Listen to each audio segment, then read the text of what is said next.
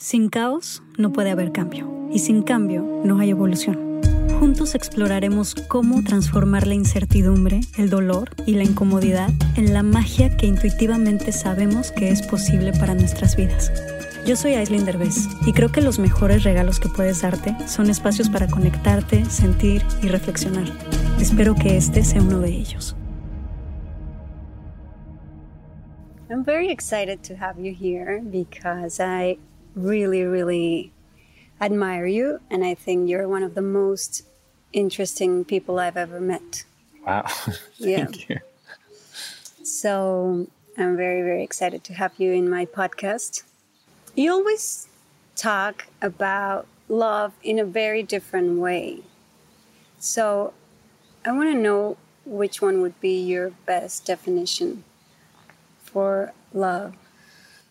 I think love is a a really loaded term, mm-hmm. you know, and um, in English specifically, we've basically got the one word for it. I know in Spanish, many words. we have many words. Basically, just have this one word, and I'm glad that there's some word for it, but I also think it's very confusing, mm-hmm. you know, and to me, I kind of think of the word love as the x in the algebra equation that just represents this unknown value and I think the power of having algebra is to help you solve for that X, you know, and I think it's a similar thing. I think we can't just stop at the word love and think that we know what that means. And um, I've been really interested in understanding it. It's something that so many people are so passionate about that they would even give their life for it, mm-hmm. you know? Love of family, people would give their life for sometimes, love of um, country, people have given their life for, love for an ideal or a cause. But even like in a very micro way, when you're watching a Netflix show, you're giving your life to it. Mm-hmm. You're giving like this tiny little sliver of your life to it. And in a certain way, you know, you could say that that's love.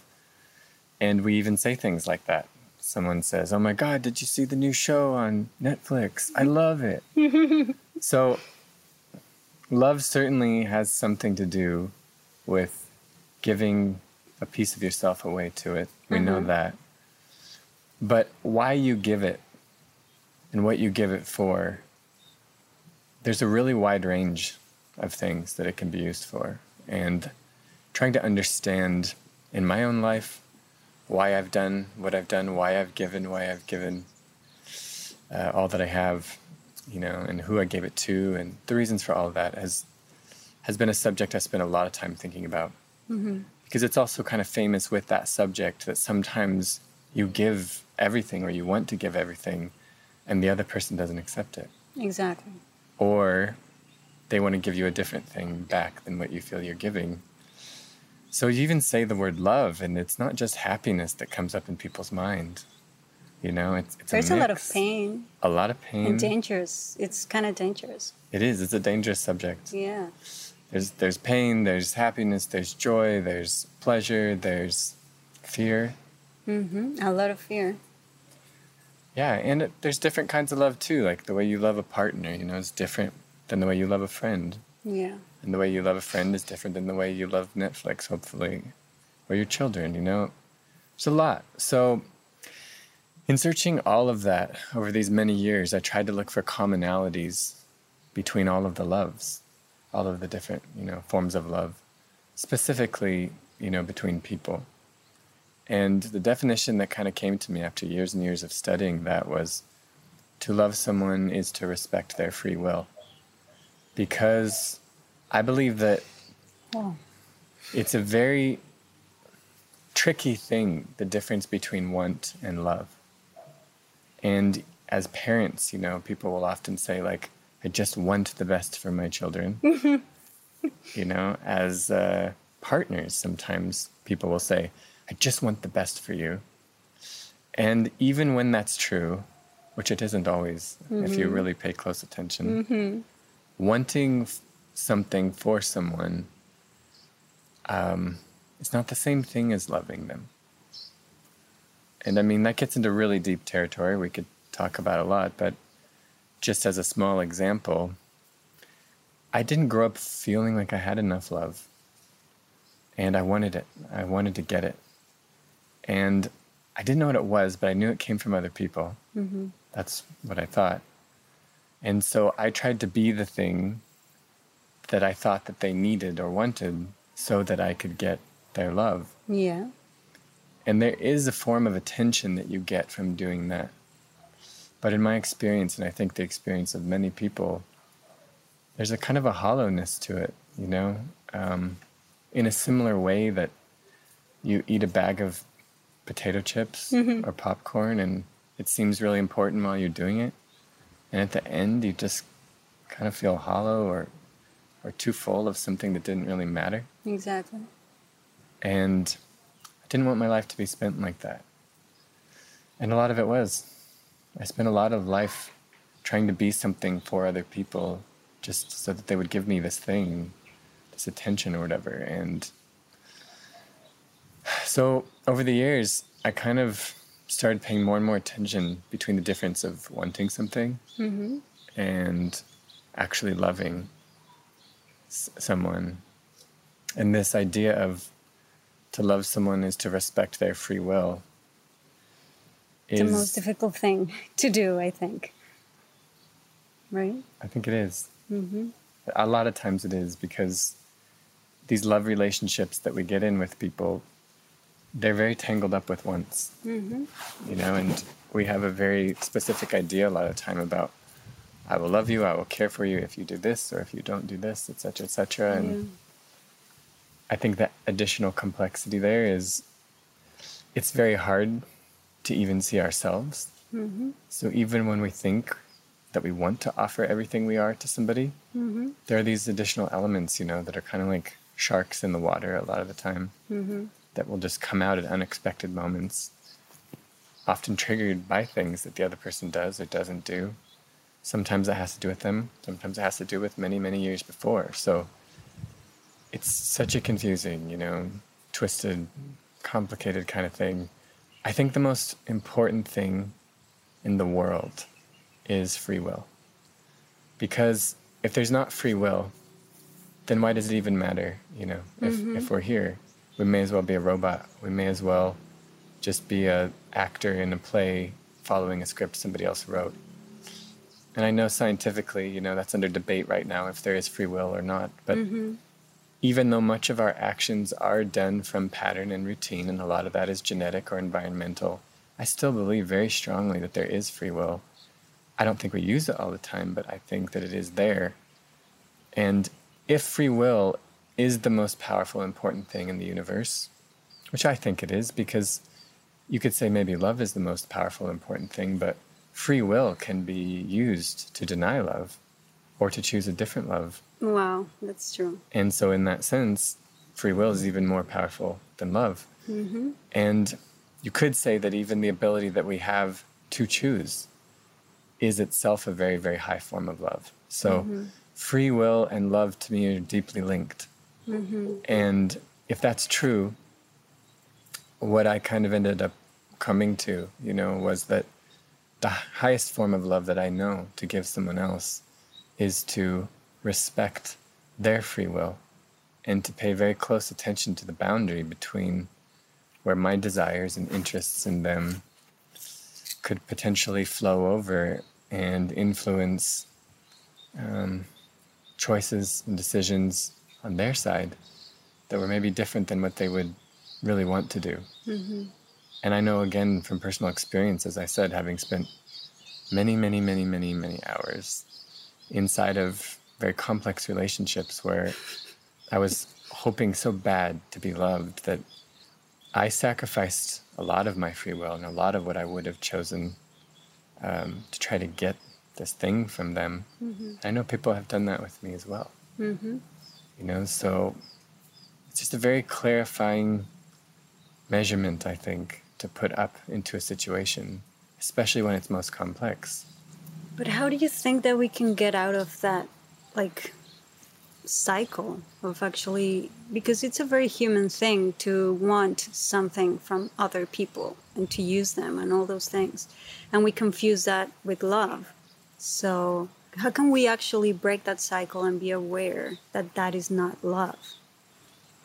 And to actually feel what is real love, know? There was a science fiction movie I saw once. I think it's called "The Earth," "The Day the Earth Stood Still," mm-hmm. and I don't recommend watching that movie. Why? I didn't think it was that great, but one line in it really, really, really stood out to me, and it was near the end of the movie, and the whole world had almost been destroyed, and finally, right at the point where the whole world was almost destroyed, the governments or whoever teamed up to come up with a solution to overcome this really big problem they were all facing. And the scientist, you know, says this really interesting line where he says, it was more eloquent than this, but it was some version of people won't change until they've hurt enough. And really, really struck me as, as powerful. And I hope in my heart that that's not true. But having gone as deep as I have into the human experience in my own life and in many thousands of other lives, I think mo- for the most part that ends up being true is once you've hurt enough, wow. that's when you change. And so, you know, this realization I've had about the deep importance of being able to respect free will, if you're really going to call it love, has come from me not being in respect of free will so many times, uh, subconsciously, of course, mm-hmm. and having found so much suffering inside of that again and again and again in so many forms. And the obvious way to play that line is to think, you know, you're really wanting something from somebody else. Even sometimes it's like you want somebody to love you and they don't. Yeah. You want them to love you in a specific way and they don't. And so it's like, I just really want them to like love me in this way and they don't. You're infringing upon their free will yeah. the second that you're doing that. Yeah.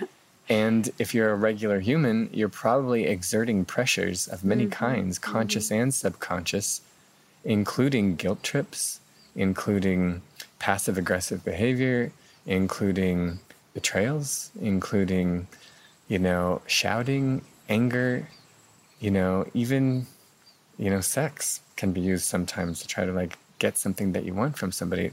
There's all kinds of ways that we try to, you know, get past that line. And I think that's the more obvious one. The one that took me a while even more to understand was am I respecting my own free will? Mm-hmm. You know, Bob Dylan has this amazing line that I, it's one of the most profound things I've ever heard, where he says, Who are you that I should lie to you? And it just struck me so profound because who is this other person sitting across from you in your house, in your phone, mm-hmm. that you feel like you need to be something different than you are mm-hmm. just to get them to look at you and say, You're good enough? Mm-hmm. Why do I value your opinion so much more than mine? That took me many, many, many years to, to understand, even just to see that I was doing it.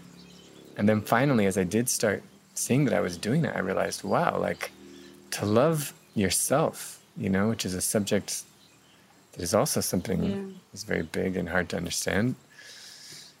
To love yourself would require you to respect your own free will. And the first step, really, in that would be knowing what your free will was in the first place. Exactly. I think that's very, very difficult to actually know about yourself. What do you really want? What is your free will? So coming back to this question of like, how do we change that? I think you got to ask yourself the question how much are you willing to suffer? You know, and is it enough yet? Because another story I really love is the Apostle Paul is on a mission. He's going to do these things that at the time were going to hurt the kind of Christian movement. And uh, in the beginning, before he became um, a follower of Jesus, mm-hmm. he was actually an enemy. And mm-hmm. he did a lot to try to stop the movement as it was starting because he believed it was wrong. And he has this vision where Jesus appears to him. And um, he of many things that Jesus could have said, the very first thing that Jesus says to Paul in the vision is, Paul, why are you kicking against the thorns? And I just think it's such a profound story. You know, whether or not you believe in its historical accuracy, it doesn't really matter to me. The story itself is deeply profound because here you have God appearing to this guy who's super sure about going on this mission. And God could say anything. God could say, you know, I love you. Come follow me. You know, God could say, like, you're the best person ever. God could say, you stupid idiot. You know, like yeah, yeah, billions of things. Uh-huh. And the first thing, you know, God says is like, why are you kicking against the thorns? And I even think in that, it's a really beautiful illustration of this love we're talking about because an ultimate God creator type of person, you know, could just zap and change Paul. He mm-hmm. doesn't. And he doesn't say, Paul, you're being dumb. He asks a question. Mm-hmm. And to ask a question in that particular way is in respect to free will. Exactly. It's saying, Paul, you were made to have this choice, but I am curious. Why? why are you using your choice to continually hurt yourself? Mm-hmm. Every time you kick the thorns, ah, it's pain. Ah, it's pain. Ah, it's pain. And so, so much of the suffering in the world is caused not because the world is full of thorns. It's not. The world has thorns. The world is not full of thorns. But there's so much suffering. And exactly. it's because we keep kicking the thorns. So I think the first step would be the awareness of the pains that we have, particularly cyclical pain, mm-hmm. regular pain, mm-hmm. pain in similar situations that we've already had. Mm-hmm. Because if you're with a completely new person and you're feeling a similar kind of pain as you have in the past, chances are that's not just you being really unlucky several exactly. times. We repeat patterns that precede us, you know, like and we repeat them with new people and we think the new people are the problem when the problem is actually our very, very old, non resolved issues. And yeah, I mean, I wanted to ask you like, I think you have, you've, you have already told me a lot of it, but why do you think we need that pain in our lives? Why do we have to go through so much pain? Can we really transform that pain into like something beautiful? Well, when you look at the roots of pain, it's actually really beautiful because this world is a complex mix of circumstances that are always shifting and moving, and some of those circumstances lead to life, and some of them don't. Mm-hmm. And pain is basically this messaging system that's designed to get our attention to warn us the things that we are doing are not conducive to uh, life. Okay. You know, and so when pain is used uh, to make judgments about our worth, it's it's really not helpful. When mm-hmm. pain becomes addictive to us because it is something that we've experienced so much that we start to form familiarity with it, that is also you know not to our benefit. Mm-hmm. But when pain is used to tell us things need to be different than they are, you need to basically move into explorative action, is the simplest way I would say it. Pain is a signal that, that the creative instinct in the mind needs to be drawn out to bring awareness to a specific area. For instance, you step on a sharp rock or something like mm-hmm. that. You know, pain shoots up your leg and says, "We have just damaged, you know, the foot." Mm-hmm. If you were to make a moral judgment about yourself right then, it would be so stupid, you know, like I'm a horrible person. You know? it would be ridiculous. So pain really shouldn't have anything to do with moral judgments of yourself or of anybody else. But it, it is a warning and is an indicator that something is happening that is potentially, you know, endangering the movement forward. Yeah. And not only is it a call to be, you know, this way that we're going, we might have to be careful. We might have to do it differently than normal because if there's one sharp rock here, maybe there's more here. It's also to be like, okay, well, your skin is broken and your skin did something that was really important, which is to keep bacteria and viruses out of your body. Mm-hmm. You know, and now that that's open, you need to have a creative solution to solve that particular thing. So, from a really interesting way of looking at it, when pain is used to stop, it, it can become a, a, pretty dark thing, you know? Mm-hmm. When you're stuck in it, it can become a pretty dark thing. But mm-hmm. think about shoes. Why were shoes developed? To avoid pain. To avoid pain. Yeah. And that's basically true of almost every single thing that we've ever invented. Mm-hmm. So, in a certain way of looking at it, you know, band aids also to avoid pain, mm-hmm. hats, even. Everything. I think everything that we've made as humanity is to avoid pain. Exactly. And so, when you look at pain that way, it's kind of incredible because when pain is responded to, as an instinct to draw up the creative energy um, of the mind, then really powerful advances can happen that, interestingly, don't just solve that problem. They solve the problem for many other people in the future mm-hmm. who will never even have that problem. Mm-hmm. I use shoes all the time and I love shoes. and I'm so glad that shoes were invented. Yeah. And they were invented because some guy really hurt his foot like a super, super, super long time ago. And um, that's really beautiful, you know? Mm. However, I would just throw in there that there kind of are these two responses that we can have to pain. There's like a lower brain kind of response, and there's a higher brain response.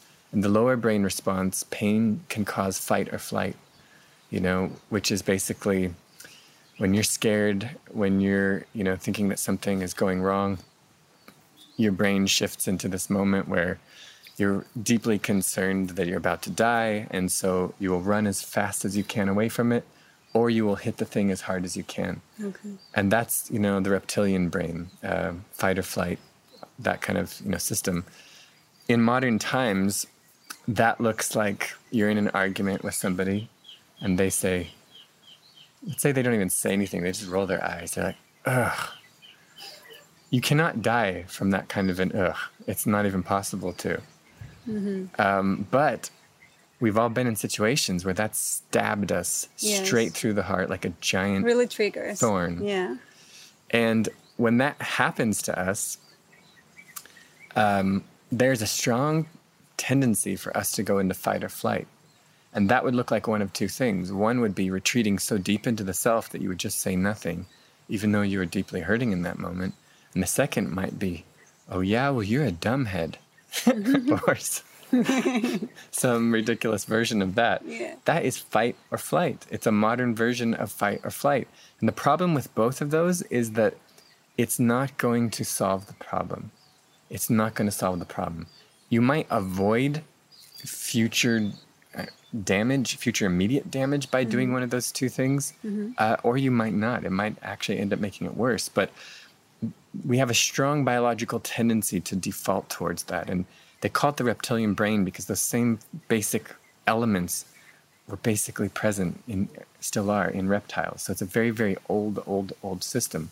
And it has its benefits, but I think we use it for way more things than it's actually good for. That's true. You know, it's like if there's a dinosaur running at you, that's not a time, you know, necessarily to try to use empathy and connection and stuff like that. But where do you think that we should focus instead in those kind of moments?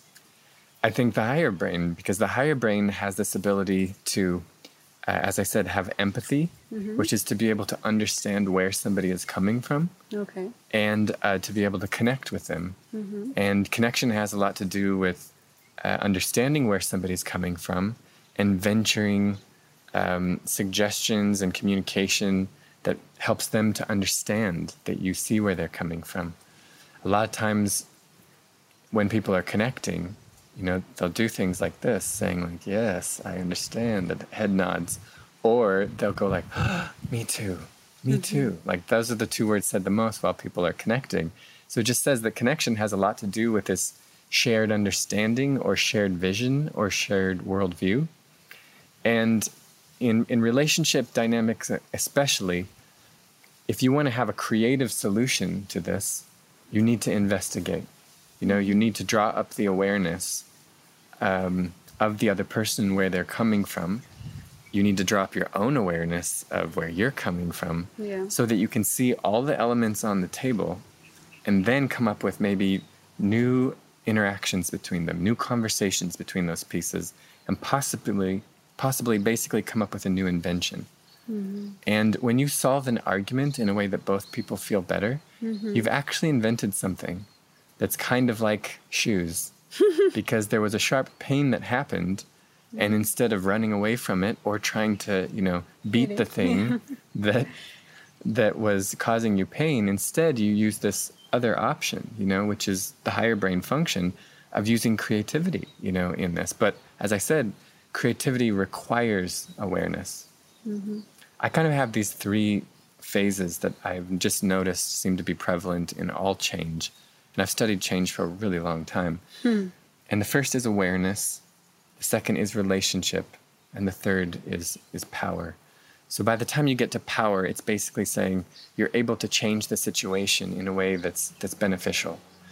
Um, and awareness means that you understand the elements that are in play, and relationship means you are exploring different versions of interaction with those elements until you find one that's beneficial. And the second you find one that's beneficial, that becomes power.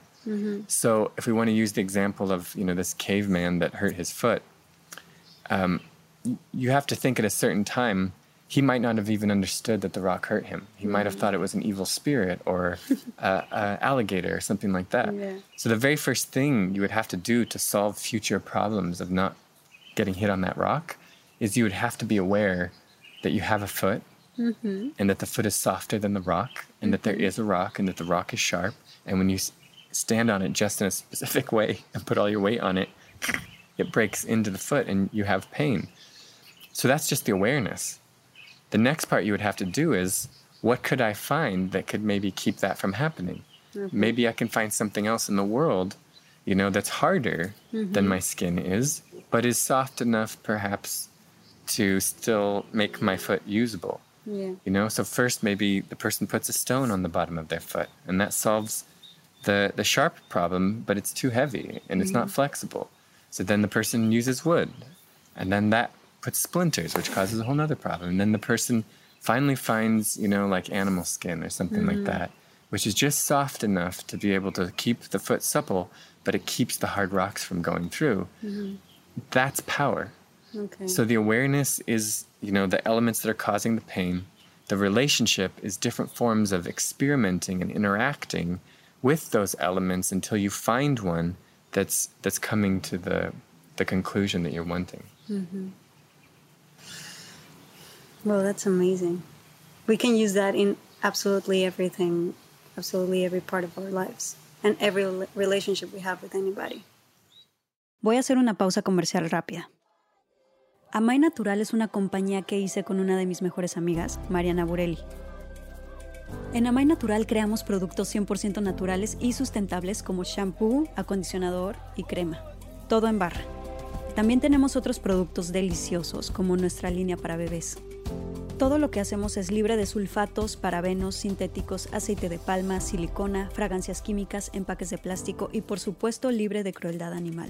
Están disponibles en amai.mx, en Amazon y en sephora.com.mx. Checa el Instagram de Amai Natural o la página web amai.mx para más información. I know you have been studying joy a lot, and I want to know more about your definition joy because it's very interesting. And it's part of what I love the most about your retreats and workshops. Joy to me is not happiness.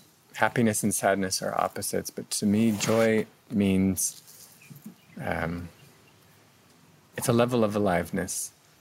So that saying that we have where people are like, I feel so alive right now. To me, that's joy. Mm-hmm. And sometimes you're not yelling it, you know, sometimes you're just looking at somebody so intensely, you know, that it's like nothing else in the whole world exists. That's joy. Mm-hmm. And that's you're not always really happy you know? Sometimes there's a, a pain or a beauty in that too you know? That you're losing somebody maybe. You're on a deathbed and you're holding the hand of of your mother or your father and you're looking down at them and the only thing that exists is them. And you think about who they've been to you and, you know, how you've changed because of them, that can be a joy too, you know? So it's just, John Lennon has this saying, you know, where he says, life is what happens while you're busy making other plans. Mm-hmm. And I think if he was alive today, he probably would have said, life is what happens while you're on Instagram, you know? yeah. Because so much of the time we're just in these kind of virtual worlds, not even just social media, but our own thoughts, you know? Why social media is so popular is because it basically gave visuals to all of our thoughts.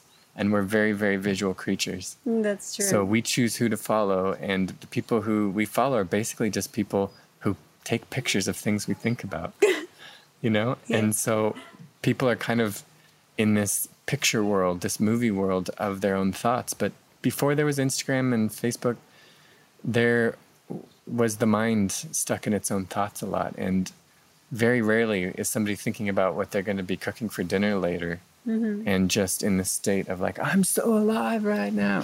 I mean, if you really love cooking, maybe. But to me, joy is a moment when you actually know that you're alive, where you remember, this is my life right now, and I get mm-hmm. to do whatever I want with it. And mm-hmm. it's deeply connected also with the respect of the free will, because you can't respect your free will unless you're aware that you have free will in the first place. Mm-hmm.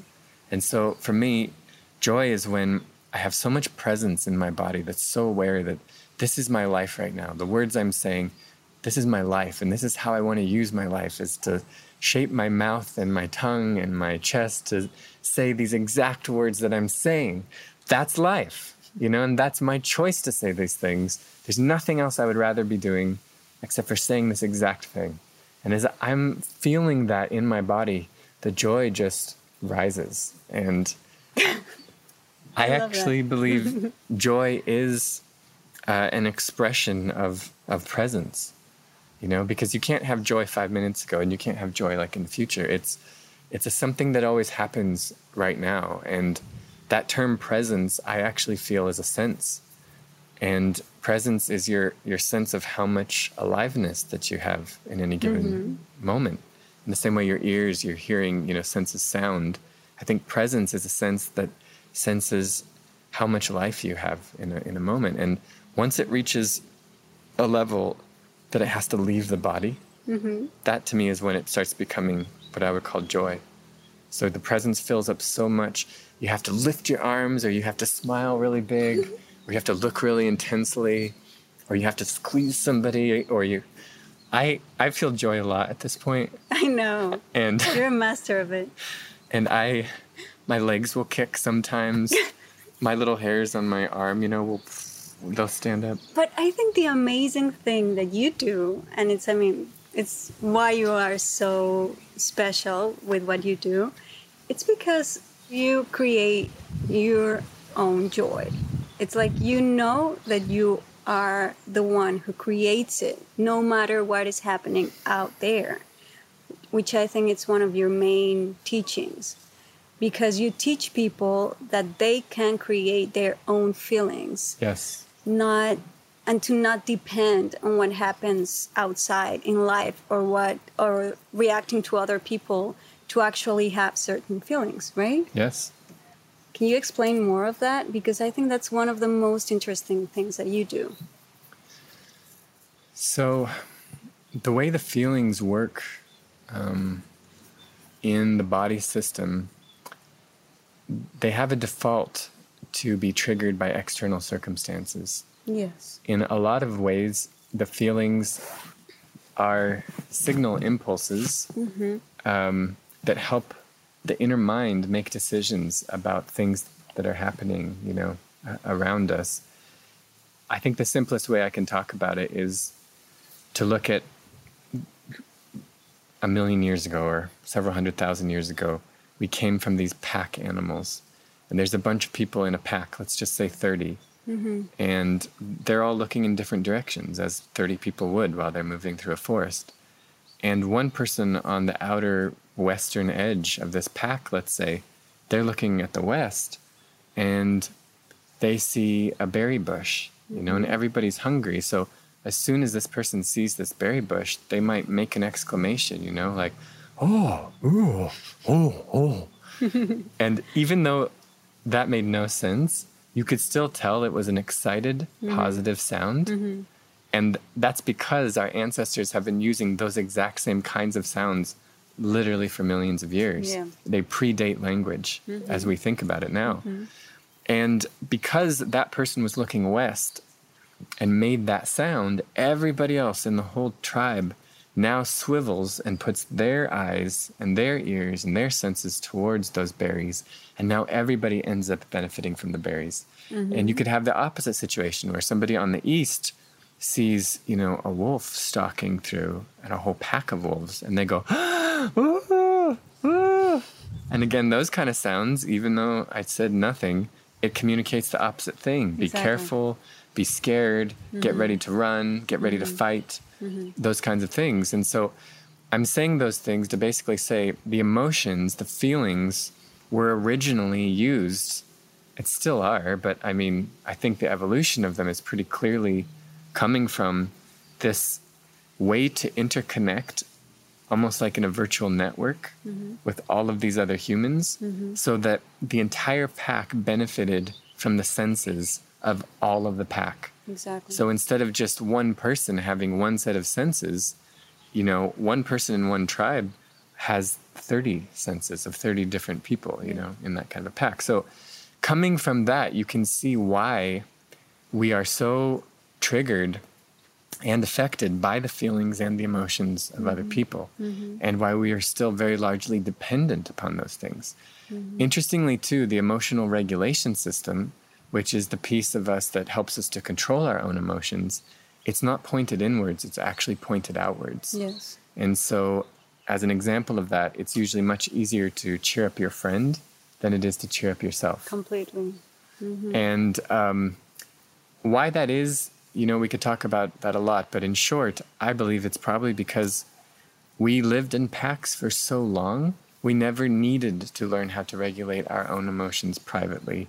There was so many other people who could do it for us. It was probably just more efficient, nature wise, mm-hmm. you know, to just have it done for us. Even the way children were raised were very, very different because you wouldn't even always know who the father and who the mother was. They were just everybody's like running around mm-hmm. and there was five mothers there was ten mothers you know or yeah. ten fathers or whatever so there's such a closeness such a, a greater degree of closeness than we really have right now in the current cultures and i think we forget sometimes that we developed and evolved in that kind of stew for a long mm-hmm. long long time that's true to suddenly now it's you know 2020 and we're all you know on our phones or separated or in very our little isolated. cubicles mm-hmm. very isolated mm-hmm. and the brain really just hasn't you know chemically developed to be really strong naturally in that way but it can be learned and the way to start freeing yourself uh, from dependence on other people to trigger your own emotions is to um, to start building awareness, relationship, power uh, with your own mind. Because amazingly, it has to be one of the most incredible things about humans is that it's possible to build a relationship with yourself, to build a friendship with yourself, in fact, several friendships with yourself, in a very similar way as we do uh, with people externally. Mm-hmm. And that's what art actually is. Because yeah. when you think about somebody who writes a book, for instance, they're creating these characters, and all of the characters are completely their own imagination, and yet relationships exist between the characters in the book. Complex relationships sometimes, and in the best of, of all books, you laugh or you cry while reading these stories. Mm-hmm. And there's a famous thing I think Mark Twain said, who was a great writer. He said, no surprise in the writer, no surprise in the reader, which is basically saying that to get those emotions to come out from the readers, they actually had to first be there during the creation of the work itself. And so, what you see in authors is you see these people who have basically tripped upon this way to regulate their own emotions by telling stories between these different completely fictional characters mm-hmm. that they've created in their own mind. And that's one specific, very concrete example of this. But the fact that that's even possible shows it's possible to do similar kind of work internally. And I strongly believe that even a lot of religion, when it's helped people, it's because it's doing a very similar thing as creating these stories with all these characters. Totally. You have this mm-hmm. character in your head named Jesus or Buddha or, you know, Shiva or whoever it is, mm-hmm. and you talk to this this character and you're like, "Dear Shiva, please help today go better than yesterday cuz yesterday was it was it was a shit show, you know, or, or whatever. Mm-hmm. And then in your head, you know, you you feel the presence of Shiva, you know, come back to you and say, "I love you, my child," or whatever it is. You, you're having a Which- relationship with yourself. Exactly. And I think it's amazing what you're saying because it, it actually like it comes through our imagination. Yes. And I want you to talk about that. I mean, I, I've heard you talk about imagination, and it really blows my mind because most of us think that imagination is something stupid, right? And it's something that it's not worth it, and it's something that it that doesn't exist. Yes. So please tell me about that. So, if we go back to this caveman, you know, who hurt his his foot, um, to even think that it would be possible to not hurt his foot again without avoiding that same place, it requires imagination. It requires the ability to conceive of a different reality than the one that you had. And that is actually a profoundly advanced uh, form of cognition because a lower form of life would just never go to that specific place again. It, it, it would it would ignore that. You know, it's it's the thing we said before that the reptilian brain is fight or flight. So I will either run away from that situation or I will destroy it. So this third way, you know, of of creativity uh, requires the imagination, and the imagination, in a certain way, is it's like an embodiment of, of the divine feminine, you know, which is the infinite possibilities. Mm-hmm. It's the darkness. It's it's what could be. It's what might be. It's it's possibilities, you know. So before you can ever do something, you know, before you can take a form, which is the masculine energy, before you can try something, before you can experiment, you have to have first conceived a that there even is a possibility to do something, but to conceive of of a possibility, and that is basically what the imagination is: is this stunning ability that the human body has to access this, you know, divine feminine energy to come up with a, a version of reality that in no way matches the present one. Mm-hmm. That is is of a completely different order from that. And rather than being some silly thing that we shouldn't really think or talk about in the same way as you know all life basically starts with with the feminine because there has to be a womb 1st you know and it's the same is true for art if you can't have a painting without a blank canvas like that has to come first Yeah. you can't have an amazing picture without a blank memory card. Mm-hmm. You know, you can't have a human without a, a an empty womb. So that emptiness is always the first thing. So important. It is, and the imagination is that emptiness. See, so from a certain rational point of view, um, from a very masculine, stuck point of view, you could look at a blank canvas and you could say, "This this has never had anything on it." You know, it's it's it's valueless. And I call that version the historian. The historian says, "We have hard proof there has never been anything on here. This is Yeah. this is valueless." Yeah. We've had this videotaped for the past 20 years, and at no time has there ever been anything on here. Yeah. Its value is zero dollars. and then you have the politician, and the politician looks at the canvas right now and measures it and says, No, there's nothing on here. I've got my magnifying glass, nothing. Its value is zero. And then you have the artist or the creative, and the creative comes and looks at the blank canvas and goes, Oh my God, this is stunning Yeah. you know and so which is right all three are right it just depends on which of these perspectives you're taking. And so the artist in this scenario they look at the emptiness they look at the blankness they look at the nothingness and they get excited by it. And that is the role of the imagination. You know most people are stuck in the historian. Fred never loves me right. He never has loved me right. Not since the first day that i met him. He's never going to love me right. Mm-hmm. Or you could look at Fred, you know, right now, and Fred's, you know, frowning at you, and he's he's saying, "You make spaghetti really horrible," you know, Anne Marie. And you could say, Fred is being such a dick right now, you know, mm-hmm. like this is just what he is. You are a dick, Fred. That would be the politician. Yeah. But the artist could look at him exactly as he is and not see what's happening. An artist could look and she could see what he might be, what he could be in the next minute, what he would have been if he was loved well as a child, what he might be if he was loved well right now, what he might be if I threw a banana in his face. There's like a million possibilities arching out constantly. But you see, all of those things have a very significant difference from these first two ways of looking at it. Because in the first one, as a historian, you're, catalog, you're, you're cataloging all of the things Fred has done. Mm-hmm. And in the second one, you're cataloging what Fred is doing right now. Mm-hmm. In the third one, you're not even thinking about anything Fred has ever done or is doing. You're in your own mind imagining what might be if a different thing was there than what is right there. That's relationship with the self, and it's so profoundly different. And it, it, it leads to potential interactions that are on an entirely different scale from any of these other two. This this first is like fight or flight in a certain kind of way. And it's like history will keep repeating itself again Exactly. and again and again and again if there's no new elements introduced. Exactly. And so all new elements actually come in From imagination. from imagination, Yes. which is the divine feminine. Yes. And so a lot of times when we're stuck, it's because we're stuck in the past, we're stuck in what's happening right now, and we're not bringing in the imagination. And Why imagination is so underestimated?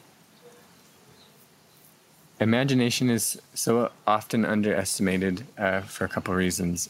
One, it's because imagination alone can't do anything for you. It, it has to become embodied in some kind of a way. Okay. And we tend to value what has become embodied over what might become embodied um, for a couple reasons. One is that all of our senses are pointed outwards, mm-hmm. like our primary senses, you know, sight, sound, touch, all that kind of stuff. So we tend to overvalue the external world and the world as it is right now Yeah. because our senses are constantly feeding our brain with information about all of those things. Mm-hmm. The second thing is that a real piece of fruit can feed you, whereas imaginary fruit can't. Mm-hmm. You know? That's true. And so there has to be this jumping distance between something becoming imagined and then becoming embodied. And uh, part of the problem with that is that it's not an easy thing to do. So, for instance, um, uh, Thomas Edison, who famously, you know, invented the light bulb, he had the idea that this would work, but he didn't know how. And he literally tried a thousand different combinations of metal wow. before he came up with the tungsten mix that ended up becoming the light bulb.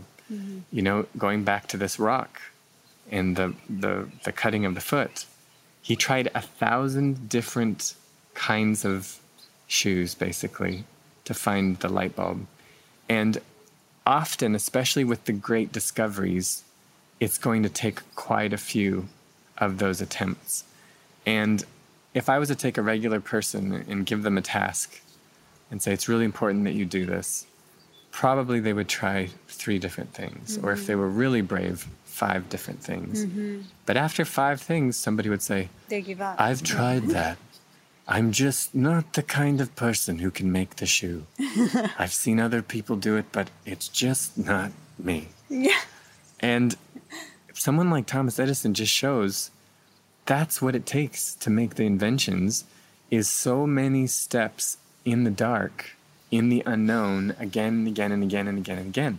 And we have this primal fear of the dark. We have a primal fear of the unknown.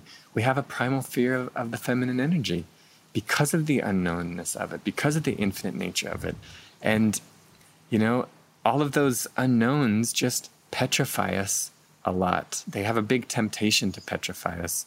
So people will just stay with the thing that they know, even if it hurts them, even That's if true. it's scary. So to overcome that boundary, You know, even like I say, as an explorer, I recognized this a while back because I identify as an explorer, and Mm-hmm. I realized to be an explorer uh, means you will spend most of your life lost.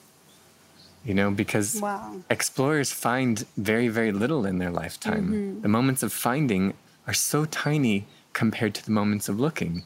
That's just what the deal is. That's the deal. And so to go into these, you know, creative modes, into these inventions, to get out of a, a troubling relationship or to find a new way through a, an argument you've had a million times, you have to be willing to try and try and try and mm. try. Not just the same thing two million times in a row. That's the Paul method of why are you kicking against the thorns? It's a very popular method. It's not the method that leads to breakthrough. Breakthrough happens from awareness, being aware of the elements, Exactly. and then experimenting with different forms of relationship, different ways of interacting, um, and then eventually finding one that works well enough that it becomes the solution. So, to give a very practical example of that in relationships, there was this one person one time who came to me and they said, Jesh, I hear what you're saying about exploring, but I don't really know like how to do that practically, like in my relationship. My husband and I always have this one argument, and we never can get out of it, you know, no matter what. What what would you give me as advice? And I said, Well, I can tell you exactly how to get out of it, but I'm not going to. Mm-hmm. And she was like, What? Why? No, tell me. And I'm like, No, I'm not going to tell you. And then she's like, Please, I really want to get out of this. Just tell me, like, how, how should I get out of this? Uh-huh. I said, I'm only going to tell you if you actually try it. And she said, Okay, I promise. And I was like, You have to do this. Uh-huh. And she's like, Okay. So I said, The next time you notice you start going into that argument, I want you to think of your favorite animal and I want you to become that animal. And she was like, What? And I said, You promised that you would try. And so she's like, Oh my God. So I, I was kind of just teasing with her, you know? Uh-huh. But I didn't hear from her f- until like three months later. Uh-huh. And then three months later, I get this email and she said, Jesh, you won't believe what happened. What happened? So we start getting into this argument again, and he starts saying what he's saying, and I start saying what I'm saying. By the way, creative, sorry, arguments are very rarely creative, which is a really interesting thing to notice. It's usually fight or flight. Mm-hmm. So they're in the argument. She recognizes it all of a sudden, and she hears my words in her mind think of your favorite animal and become it. And the first thing that came to her was her dog, Jimmy. And so she instantly got on the ground and looked up at her husband and started barking. Roof, roof, roof. And her husband was like, What the fuck? Like, what are, what are you doing? And it was such a weird moment. They both started laughing. And when they both started laughing, you know, then they just like, it ended up, you know, they got soft with each other and then they ended up um, making love That's really cool. and they ended up getting pregnant. oh wow. Yeah. That's amazing. It's a very different outcome. Wow. So the interesting thing about that to me is is pattern disruption. Mm-hmm. You know, the pattern disruption. And so exploring doesn't have to mean you're on a boat 2,000 miles from land, you know. Exploring just means wherever the line is that you already know, you just go one tiny inch beyond it. And the Yeah. second that you're in new territory, that you're trying something you never have, you're instantly exploring. And so it is as simple as when you're in argument, when you're in a situation where you have the pain happening, again, especially familiar pain, just try something different. If you want to be a little bit less extreme as that example, Yeah. I would even suggest like make an agreement with your partner that when you argue, you both have to stand on the couch. Because standing on the couch arguing, it's just weird. You don't normally do that. And because of that slight difference, you'll actually argue differently. Yeah. Or blindfold each other and hold hands while you're arguing. And I'm telling you would you, be an amazing couple counselor. as ridiculous as that stuff is, it actually helps because the point basically is is that you know we get really locked into these patterns mm-hmm. and the patterns are joyless. Mm-hmm. You know, when you ask people, which I've asked many, what are the most joyful times of your life? I probably asked that question to more than 10,000 people. And the answers that I almost always hear, people will say things like, one time we took a trip, you know, to Bali, you know.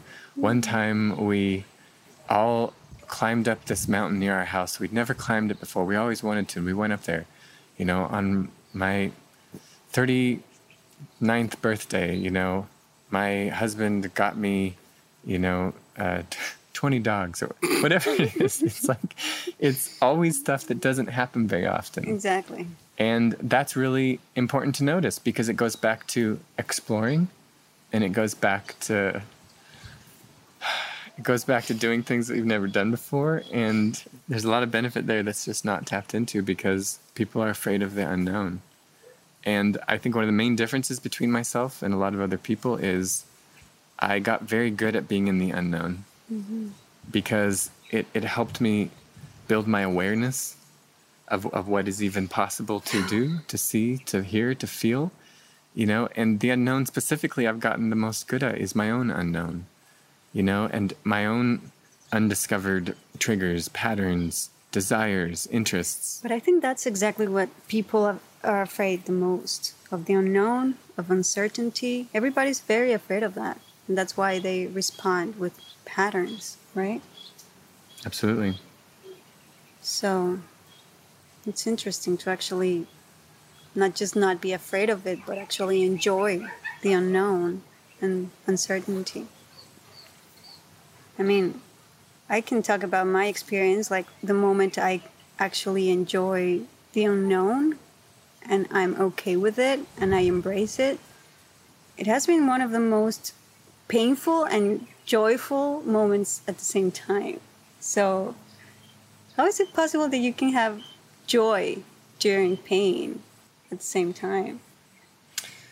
Because I think joy is a level of aliveness, you know, and sometimes it's our pain, it's that sharp rock going through our foot that pulls us out of Instagram and pulls us out of, you know, what party we're going to next week and pulls us out of why Karen, you know, is always such a bitch to me, you know, it like pulls us out of that and it's like, no, you have a life Mm-hmm. and this is your one life and this is what matters and you got to do something important with it you got to mm-hmm. you got to love it you got to take care of it and it's startling you know to think of when somebody dies or nearly dies or somebody gets injured that's mm-hmm. usually the time when everybody else around them is suddenly like oh man like am i really doing what i want to be doing if you could look at how many major life decisions get made for the better after deaths or near deaths it's quite it's quite extraordinary that's so true.